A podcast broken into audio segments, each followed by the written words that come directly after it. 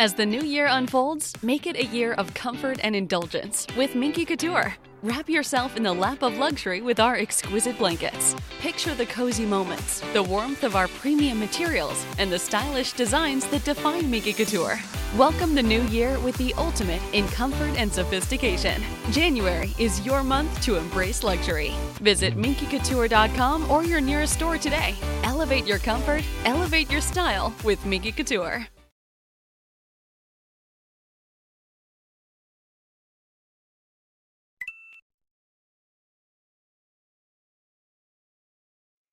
Estamos en vivo. Uh, problema de cámara ahí, pero estamos en vivo.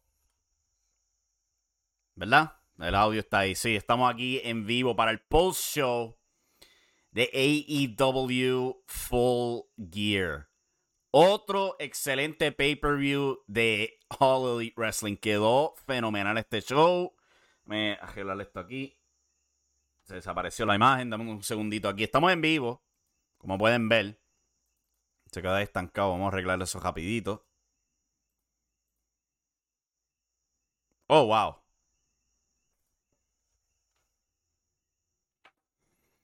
Problema técnico aquí para abrir este eh, post show. No me va muy bien ya. Ahí vienen. Pero vamos a arreglar esto rapidito, que me está distrayendo bastante. Ahí está. No. Ni modo. Nos quedamos así. Sin imagen. Total, ¿qué, qué, van a hacer? Ver mi, mi cara asquerosa. Pero anyway. Este fue un excelente. Otro excelente pay-per-view de AEW continuando la racha de All Out y puedes decir también Revolution, que fue un show bastante bueno a pesar del final de ese pay-per-view. Pero abrieron la cartelera con un absoluto clásico. Lo que fue Darby Allen contra Maxwell Jacob Friedman. Esta lucha fue cosa de otro mundo, de verdad que sí. Eh, abrieron con tremendo llaveo, un tremendo intercambio que tenía el público absolutamente caliente, eh, tratando, ¿sabes? Eh, MJF trató el, candado que tanto decía que iba a buscar en, Dynamite y eso. Eh, Darby, ¿sabes? Manteniéndose muy tranquilo y todo eso, ¿sabes? De verdad que estos dos emocionaron al público de una manera excelente. y, ¿sabes? No sé cómo describirlo porque fue una de las mejores luchas que he visto este año. Darby Allen contra MJF, eh, cosa de otro mundo. Porque fueron absolutamente tremendos. Tuvieron una bella, bella química de los comentaristas pintándote la historia de cómo estos dos llevan el mismo exacto tiempo en la lucha libre. No tan solo en AEW, pero en la lucha libre. Creo que fue un punto de la lucha que Excalibur dice que eh, creo que fue MJF empezó a luchar oficialmente cinco días antes que Darby Allen empezara su propia carrera. ¿Sabes? Pintando un contraste entre estos dos. Eh, ¿Sabes? Las movidas que estos dos hicieron para que cualquiera que critique a MJF diciendo que él solamente es un micrófono y nada más. Papi, siéntate a ver esta lucha. Él es un maestro, él es un prodigio. Darby Allen es otro dichoso prodigio en ese cuadrilátero. Fueron cosas de otro mundo. Hubo un punto en esta lucha donde este Darby Allen hace un code red, plancha. El árbitro cuenta uno, cuenta dos, y hay una gigantesca pausa. Tú ves la mano del árbitro bajar, está por tocar la luna, no llega a tres. El kick fue absolutamente perfecto y el público no podía creerlo. Eh, durante el transcurso de la lucha, pues este. Darby Allen falla uno de sus coffin drops, se golpea la espalda. MJF se enfoca en esa espalda. Pero en hacer ese enfoque en la espalda, hacía demasiadas quebradoras usando su rodilla. Y eventualmente él lesiona su rodilla. Y Darby Allen aprovecha esa rodilla para enfocarse en ella. ¿Sabes? Pintando una bella historia psicológica y técnica en ese cuadrilátero. Eh, Sean Spears y Wardlow tratan de interferir, pero ahí viene Tío Sting para, evitar todo eso. Eh, MJF coge la patineta se la ofrece a Darby Allen. Le dice, tú me quieres dar la cara, tú me odias tanto a mí, dame la cara con la patineta. Pero Darby saca la patineta al medio.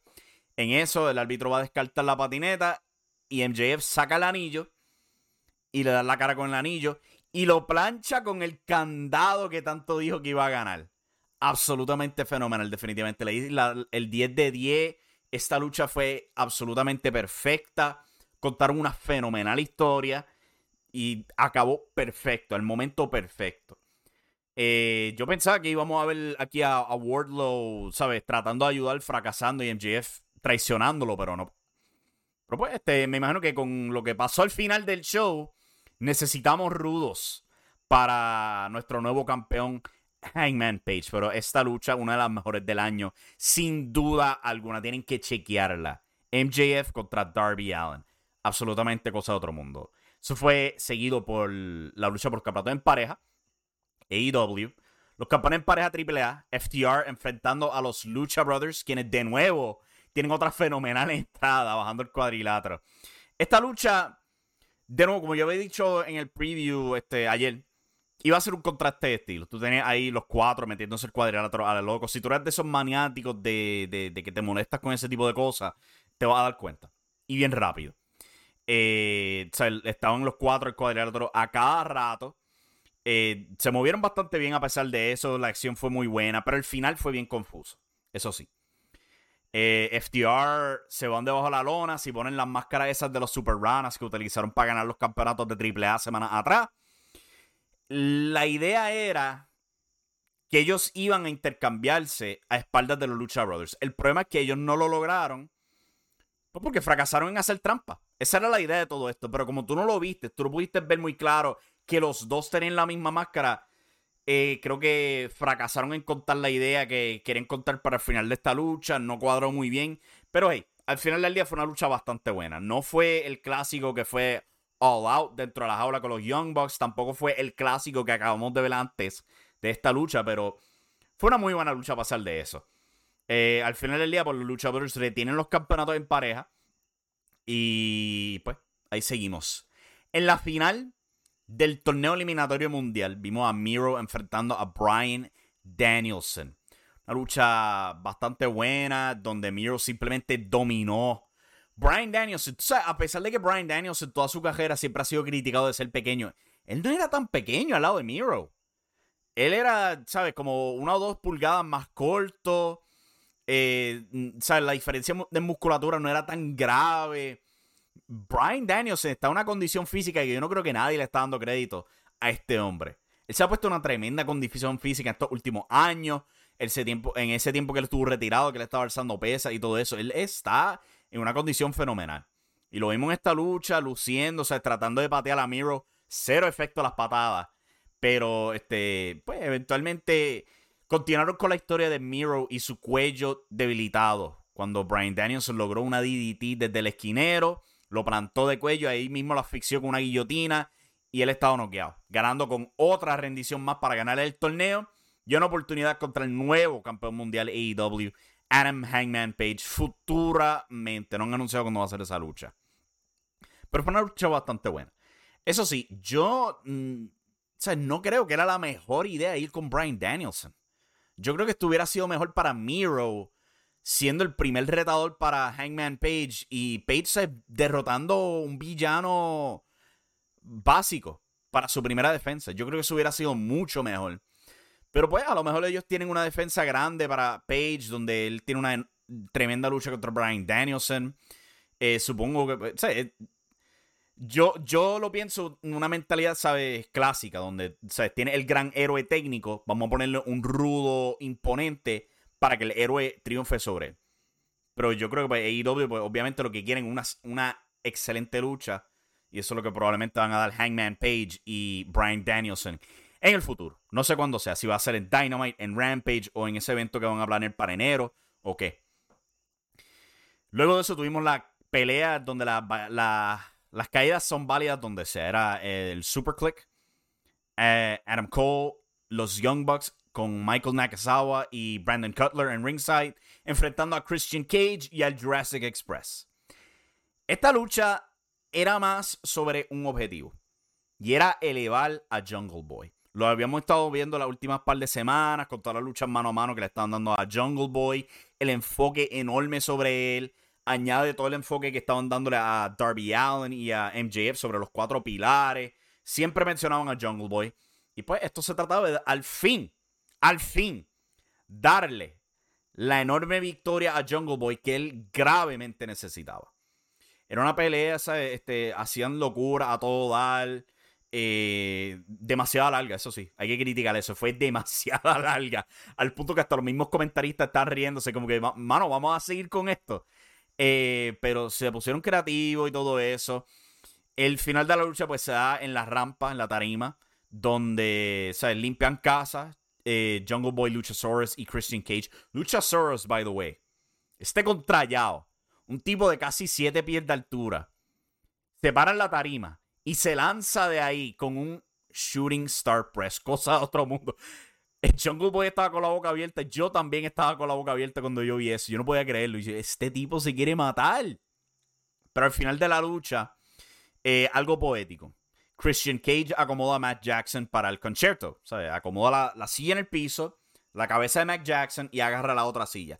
Clásico de él y Edge en la WWE. Pero Jungle Boy le pide la silla.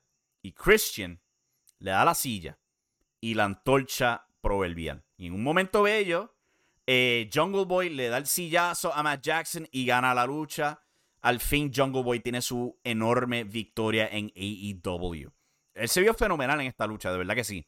O sea que si ya, tenemos a Darby Allin y MJF teniendo esta tremenda lucha, hora de empujar ahora a, a Jungle Boy también. Pero luego de esto, eh, entramos a la porción WWE de esta cartelera. Pac y Cody Rhodes enfrentando a Malachi Black y a Andrade el ídolo. si tú estás cansado de las parejas disparejas en WWE, oh papá, y W, yo no sé por qué diablos se antojó de darte más de eso a ti.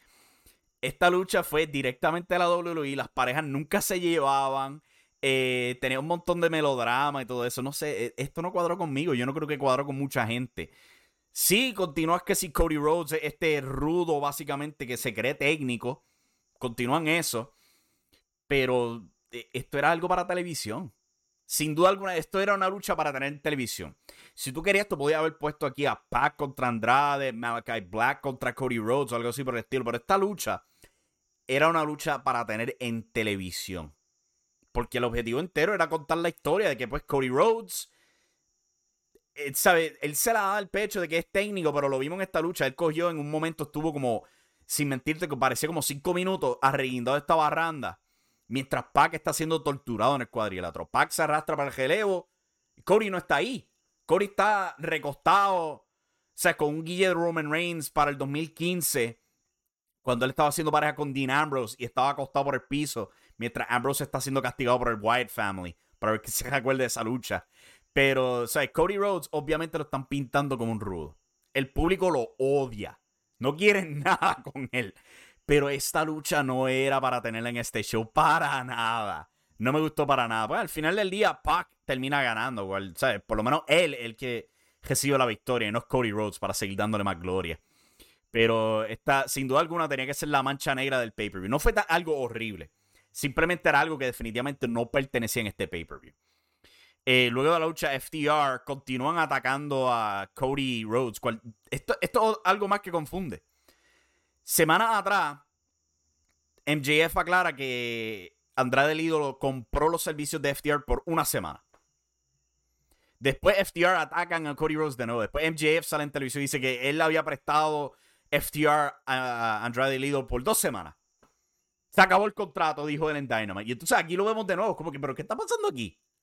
Esto confunde, esto no hace sentido. Que va a salir en MJF la semana que viene en Dynamite y va a decirle, no, te los presté por tres semanas. No entiendo. Pero pues este, esa fue la mancha negra de este pay-per-view. Por el campeonato femenino mundial, AEW, Tay Conti enfrentó y retó a Dr. Britt Baker, DMD. Este, esta lucha, o sea, nadie le da un chance a Tay Conti para nada. Nadie. Pero esta tipa se metió ese cuadrilátero, brilló más que con su presentación nada más, pintada con la, bandera brasileña, luchó muy bien para lo que se esperaba de esta joven que tiene muy poca experiencia, que NXT abandonó. Ella se metió en ese cuadrilátero, luchó también como una Ruby Soho, como una Hikaru Shira, como una misma Britt Baker. Ty Conti brilló en esta derrota de una manera impresionante se vio fenomenal en esta lucha. llavearon, trató todo su remate. Britt Baker sobrevivió todo eso. Pero Ty Conti impresionó en esta lucha. La mejor lucha que he visto de esa chica en su poco tiempo la lucha libre. Del que le quedó fenomenal. Pero pues al final del día, Britt Baker la derrotó. Y de una manera también sé que era como de, sorpresa. Eh, Conti sobrevive el lockjaw, trata un schoolboy, pero pues, Britt Baker solo invierte y logra salir escurridiza para ganar la lucha de sorpresa. En el chat, Jorge López comenta, ¿desde cuándo empezó el odio a Cody Rhodes? Eh, desde que él derrotó a, Malachi Black. Porque el público le gustaba mucho más a Malachi Black. Él le acabó la racha y lo vean como que Malachi Black es mucho más interesante que Cody Rhodes. Queremos a Malachi Black. Él es el que tiene la entrada interesante. Tú eres el, el, el, CEO, tú eres el que tiene la libreta. Y pues el público ha cogido con abuchar a Cody Rhodes. Y poco a poco han estado contando esta historia bien confusa, donde Cody se cree técnico, se cree héroe, pero nadie quiere aceptarlo como uno. Es básicamente, se está pintando como un John Cena. El problema es que, pues, está afectando a otros luchadores en esto. Está afectando a Pac, está afectando a Andrade, está afectando más que nadie a Malachi Black, quien estaba mega, mega caliente cuando él entró a la empresa y derrotó a Cody Rhodes dos veces corrida. Eh, continuando aquí, Eddie Kingston contra Cien Punk. Esto fue una tremenda pelea. Eh, Eddie entró ese cuadrilátero, él esperó a Cien Punk y se le estaba riendo cuando le estaba bajando el cuadrilátero. Y le zumbó este bofetón, el Oryuken, el, el, el brazo girante invertido. Y noqueó a Cien Punk antes de la campana. Y él se queda riendo. La campana son estos dos, simplemente se fueron a los puños. Parecía una clásica pelea de boxeo. Simplemente violencia pura entre estos dos, dándose a todo dar, como más no podían. Cien Punk sangrando. Este, Eric Kingston le caía a golpe, no le importaba, él lo insultaba, le mentaba a la madre. Esto fue fenomenal. ¿Sabe?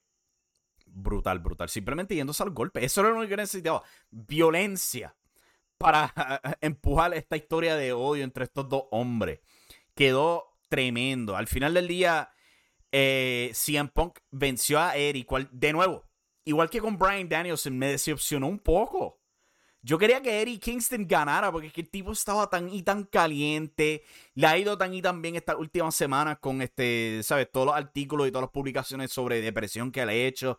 Yo hubiera dicho, al diablo, vamos a derrotar a CM Punk Vamos a pulir a Eric Kingston. El público lo ama. Porque, ¿sabes? CM Punk lo estaban abuchando bien fuerte en esta lucha. Al final del día, ¿sabes? El público estaba dividido con los dos.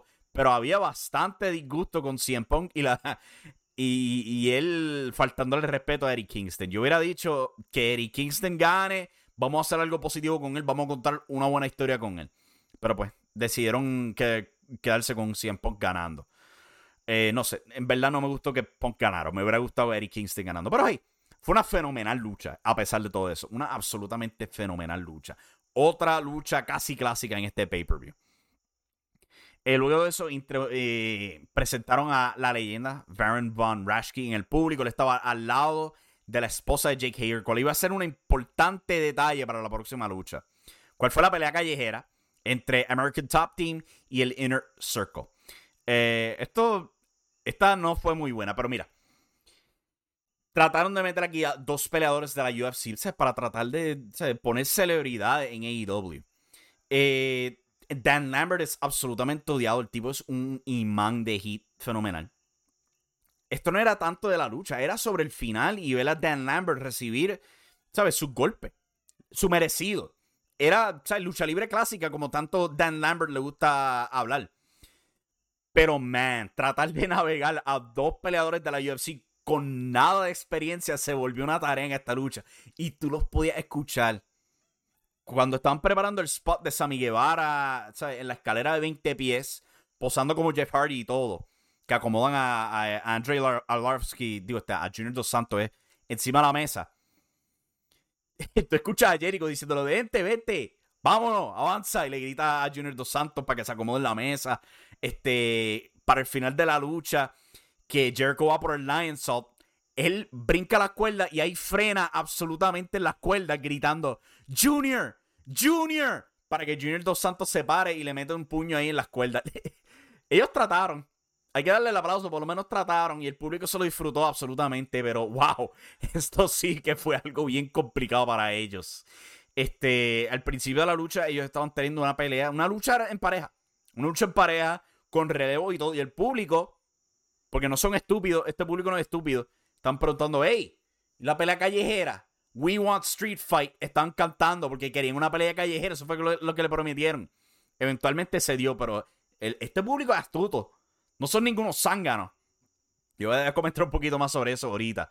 Al final del día, pues Chris Jericho no rinde a Dan Lambert con este, las murallas de Jericho. No, en vez lo acaba con un Frog Splash, gritando en honor a Eric Guerrero, quien hoy, o bueno, ya, ya a este punto, fue cuando falleció, en el 2005. Y Jericho le da un Frog Splash, el tipo revienta en lágrimas inmediatamente. A mí se me pegó, honestamente, puse recordar Eddie Guerrero y todo eso, para mí ese, esa, época también fue algo emocional para mí por, por otras razones.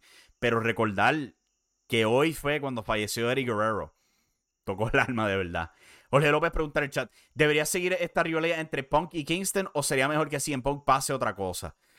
Mira, yo quiero que Eddie Kingston tenga su victoria sobre CM Punk. Ellos contaron esta historia donde yo quiero ver a Eddie Kingston perseverar. Si te soy honesto, a mí me gustaría ver la revancha con Eddie Kingston ganando y que él salga el gran héroe triunfando de todo esto. Y que ahí sea cuando Eric Kingston le dé la mano al fin así en Punk y le dice, te ganaste al fin mi respeto. O sea que yo quiero ver la revancha y quiero ver que Eric Kingston gane. Me lo han pintado de esa manera con esta historia, así de bien, de bien la han contado. Este, pero pues, American Top Team son derrotados, Inner Circle celebra, anuncian para Dynamite. Butcher and the Blade enfrentando a Orange Cassidy y su pareja directamente desde New Japan Pro Wrestling, Tomohiro Ishii, quien en estos momentos está retando a Jay White en la lucha estelar de New Japan Pro Wrestling Battle in the Valley por el campeonato peso abierto Never. O sea que él puede entrar a ese show de campeón, pero este y, y si me acuerdo bien, creo que había una estipulación que si Tomohiro Ishii no ganaba la lucha, él nunca podía retar por ese título. Ese título era sinónimo con Ishii. O sea que es muy posible que Tomohiro Ishii llegue a Dynamite este miércoles con ese campeonato en la mano. Pero sí, un miembro de Chaos entrando por la dichosa puerta prohibida esa y va a estar en Dynamite. Eso va a ser tremendo. El tipo es fenomenal. También, otro anuncio llegó después de eso y era que Tony Schiavone introdujo al nuevo miembro del roster de AEW. Jay Lethal la cara de Ring of Honor, el hombre que tuvo el reinado más largo de campeón mundial Ring of Honor, al igual que el reinado más largo como campeón de la televisión, logró ostentar ambos campeonatos a la misma vez. Están en, AEW. Jay Lethal is all elite. Él se para en la rampa, tira un pequeñito shout out estilo macho man, ya que pues, por primera vez en su carrera tiene a Tony Schiavone al lado. Y después, ¿sabes? El anuncio, yo quiero estar en AEW y yo quiero ir tras el campeonato TNT. Y Sammy Guevara lo carea y acepta la lucha para este próximo miércoles en Dynamite. Y aquí yo no sé quién ganaría honestamente. Sammy Guevara gana o pierde por las lesiones que tuvo en esta lucha y tenemos un nuevo campeón TNT en Jay Lethal. Tú puedes ir en dos direcciones totalmente distintas aquí o continuar el reinado de, de Sammy Guevara o introducir a Jay Lethal como alguien grande derrotando a Sammy y coronándose el nuevo campeón TNT. Esta lucha es bien intrigante para mí, honestamente. Yo no sé qué harían ellos creativamente, pero eh, no me sorprendería si Jay Lethal gana el título inmediatamente aquí este próximo miércoles en Dynamite, porque de verdad que lo han empujado bastante bien el debut y tener esta cara nueva y el hecho que Sammy está lesionado después de ser Swanton Bomb que hizo encima de, de Junior Dos Santos. Pero después de eso, tuvimos la lucha estelar. Hangman Adam Page enfrentando a Kenny Omega. Una historia que han llevado contando desde la fundación de AEW. Para el primer evento de All Out, donde Hangman Page retó a Chris Jericho para ver quién iba a ser el primer campeón mundial. Antes de eso, en los episodios de Being the Elite, él le pidió a los Young Bucks estar en su esquina. Ellos dijeron que no, iban a estar este, haciendo otras cosas, no les interesaba, están en la esquina de Hangman Page. Eso fue lo que comenzó la división entre él y The Elite.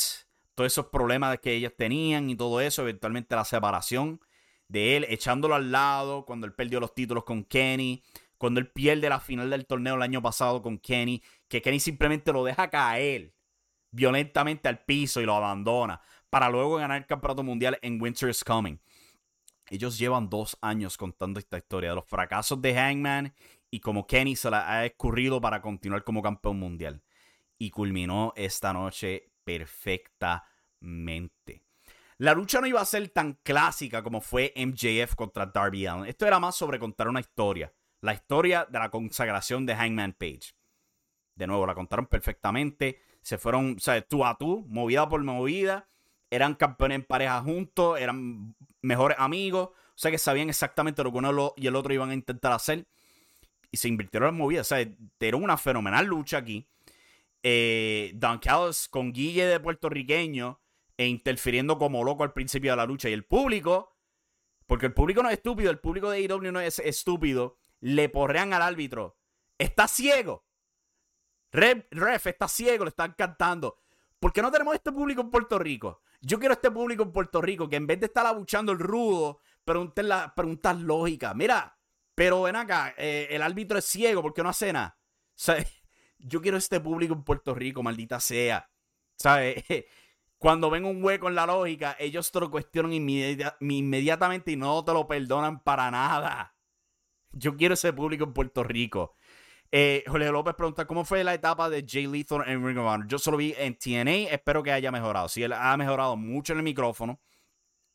Eso sí, tiene un remate absolutamente fatal. Tiene que cambiar ese dichoso remate. Ese finisher le es horrible. Pero aparte de eso, él ha sido fenomenal luchador en Ring of Honor. Eh, ¿Sabe? Él, fue, primero fue campeón de la televisión por casi dos años. Luego ganó el campeonato mundial de Ring of Honor, cual también aguantó por un muy largo tiempo. Fue un éxito taquillero bastante bien él. O sea, yo te diría, sí, Jay Lethal es muy bueno. Y yo diría que si lo fueran a, poner en AEW y hacerlo campeón TNT inmediatamente, yo creo que es totalmente aceptable. Aceptable. Me hubiese gustado, preferido verlo de vuelta en TNA y ayudar a esa empresa, Impact Wrestling. Porque Dios libre que si esa gente necesita nombres grandes ahora mismo. Pero pues, AEW lo, sacudió. Eh, volviendo a la lucha aquí, este, al final del día, Hangman Page gana. Pero, de antemano, los Young Bucks bajan, se arrastran, todos adoloridos después de la pelea callejera. Se paran al lado de Page y lo miran. Contemplan interferir cuando él está buscando el Buckshot Larry. No lo hacen. Page decide ir por otro Buckshot Larry. Los Young Bucks están ahí de nuevo y lo miran. Y Page los mira a ellos. Y Matt Jackson mira a Page y simplemente dice: Llegó tu momento. Y Page conecta el Buckshot Lariat, el plancha a Kenny Omega. Árbitro cuenta uno, cuenta dos y cuenta tres. Culminando dos años de historia y presentándonos al fin la coronación de Adam Hangman Page bello. Quedó absolutamente. A mí me encantó esta historia. Porque la contaron a perfección. Todos los toquecitos emocionantes, todos los toquecitos del drama con los, The Elite durante todos estos años. Y los Young Bucks simplemente aceptando que sí, cometimos un error y sí, llegó tu momento, aunque no queramos aceptarlo. Fenomenal. Quedó absolutamente fenomenal. O sea, eh, eh, perfecta manera de cerrar el pay-per-view. Ahora a ver qué hacen con Hangman Page. El público lo ama. O sea que hay que, hay que ver qué hacen con él. Porque su primer reto no es fácil en Brian Danielson. Otro más que el público absolutamente ama. O sea que hay que buscar la manera de, hacer que Page se vea mejor que Brian freaking Danielson, ¿ok? Eso es un enorme reto. Pero hey, si Page lo logra, si Page lo logra, eso es perfecto. Porque va a caer, o sea, es básicamente la cara oficial de AEW. O sea, ahora que yo menciono eso de cara, a mí se me olvidó este detalle. En la lucha de CM Punk y Eddie Kingston. El público está luchando a CM Punk. Está super over para Eddie Kingston. ¿Y qué hace CM Punk? Este contrallado hace los dos tackles, el protoplex y levanta la mano en alto. Y el público inmediatamente sabe que está haciendo este desgraciado. Él está imitando a John Cena. Y el público lo odia por hacerlo. ¿Cómo tú te atreves, desgraciado?